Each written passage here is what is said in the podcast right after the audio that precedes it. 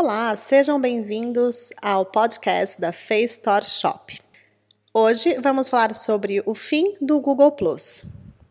Após a polêmica da fuga de dados revelada pela Google no ano passado, a multinacional anunciou que irá desativar a versão para os seus usuários e que ficará efetivamente offline agora, a partir do dia 2 de abril de 2019.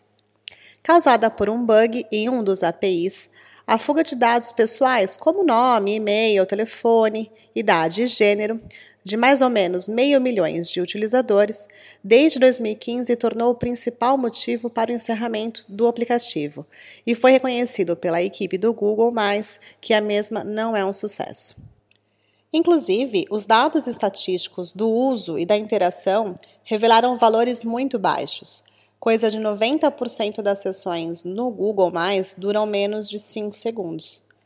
Com o fim já agendado, a empresa afirma que os usuários terão até essa data para transferirem e guardarem todos os seus conteúdos, tais como as fotos, vídeos e páginas criadas, e que na data estipulada serão eliminados. Fique atento.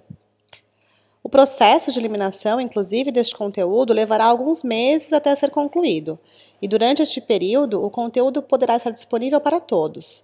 Ainda assim, é importante ter em conta as seguintes datas e condições. Vamos lá. A partir de 4 de fevereiro, não poderá criar novos conteúdos dentro da rede social, perfis, páginas, eventos ou comunidades do Google. Se utilizou o Google Mais para publicar comentários no seu site ou outros sites, essa funcionalidade será removida do Blogger no dia 4 de fevereiro e nas restantes redes a partir de 7 de março. Todos os comentários serão eliminados então no fim, dia 2 de abril.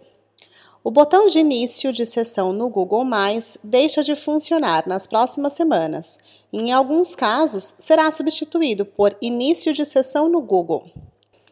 A partir de março de 2019, proprietários ou moderadores de uma comunidade G+, terão à sua disposição novos conteúdos para transferir e guardar, tais como o autor, o corpo e as fotos de cada mensagem publicada numa comunidade pública.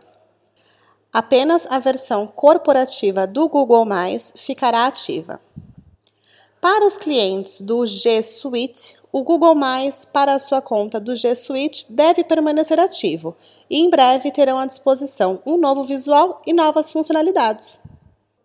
E aí, gostaram dessa nova informação? Obrigado por terem ouvido o nosso podcast e fiquem atentos às próximas novidades.